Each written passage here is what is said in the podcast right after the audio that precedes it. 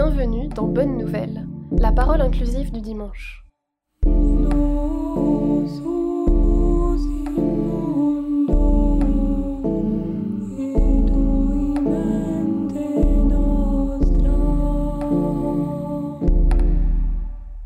As-tu remarqué cette personne au coin de la rue, dormant recroquevillée par terre ou dans un abribus, ou bien la main tendue? L'as-tu vraiment vue? Regardée, entendue Qui est-elle? Permets-moi d'insister parce que moi qui te parle, j'en rencontre plusieurs par jour, et il ne m'en reste parfois qu'un arrière-goût amer de rendez-vous raté. En fait, j'ai raté Jésus, qui passe en homme banal, comme chez lui à Nazareth. C'est en cela un vrai fils d'homme. Regarde-le. Il se lève, il se part de sa dignité d'homme debout, fixe-le des yeux comme ses voisins, qui ne virent que le gars du village, un comme vous et moi, quoi. Pas un héros comme celui qu'ils attendaient, un être paré par leur imagination dont ne sait quelle qualité. Écoute ce qu'il te dit. De quelle captivité, quelle pauvreté, quelles oppressions te parle-t-il? De quel aveuglement as-tu besoin de sortir? Réfléchis bien. Regarde bien au fond de ton cœur. Prends ton temps, car c'est aujourd'hui que cela s'accomplit. Viens comme tu es. Laisse-toi à présent regarder par lui, à en devenir entièrement transparente comme une maison, portes et fenêtres grandes ouvertes, exposées. Nazareth, c'est chez toi.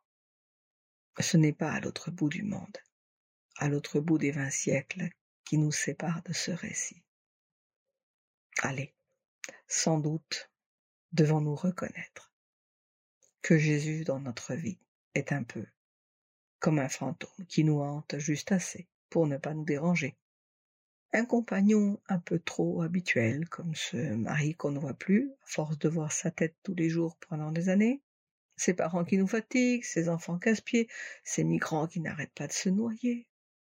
On se protège, on part au plus pressé, on se presse et on passe à côté. Et franchement, les aimons-nous vraiment? Jésus, dans la puissance de l'Esprit, nous invite à venir prendre part à sa puissance, à cette puissance-là, qui n'est pas le pouvoir, celui qui domine, qui soumet, qui abuse, celui qui passe son temps à vouloir prendre le dessus et à s'y pérenniser, à n'importe quel prix. Ces victimes sont bien placées pour le savoir.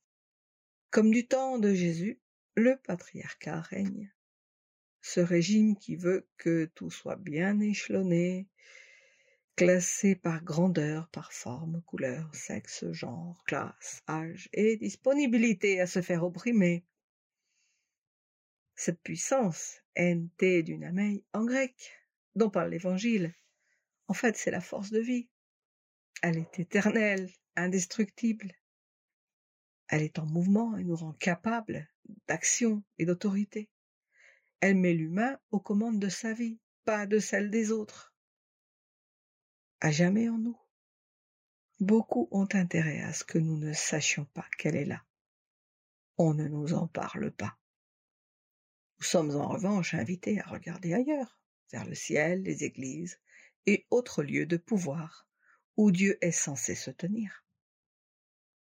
Ce texte, je l'avais choisi pour mon ordination diaconale en octobre 2013 ces mots.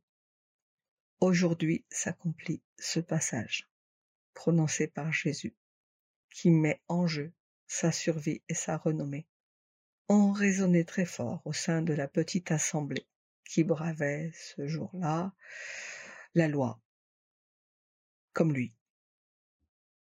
Les femmes qui osent se lever s'entendent dire Pour qui se prend-elle? Jésus vient de prononcer un retentissant Je suis. Ces paroles révèlent son identité messianique. L'auditoire ne s'y trompe pas. L'onction dont il se réclame n'a pas été volée, mais donnée par le Seigneur. Comme nos vocations. Mais pas pour frimer dans les cœurs et les processions solennelles, mais pour servir, délivrer, libérer, et pour parler clair. Nous autres apôtres d'aujourd'hui, nous parlons haut, du haut de la puissance de l'Esprit. Nous nous saurons délivrer le jour où nous aurons délivré les autres. Dorénavant, je t'en prie, garde tes yeux dans les siens. Ne le lâche pas d'une semelle, car le monde en a besoin. Il a besoin que tu saches que dire et que faire, comment secourir, et que tu tiennes bon. Tu n'es pas n'importe qui. Tu as hérité de la mission de loin, aussi appelée le Christ, dont la voix ne s'éteint pas. Je suis sûr que les femmes qui accouchent sur des canaux mal gonflés en pleine mer entendent sa voix.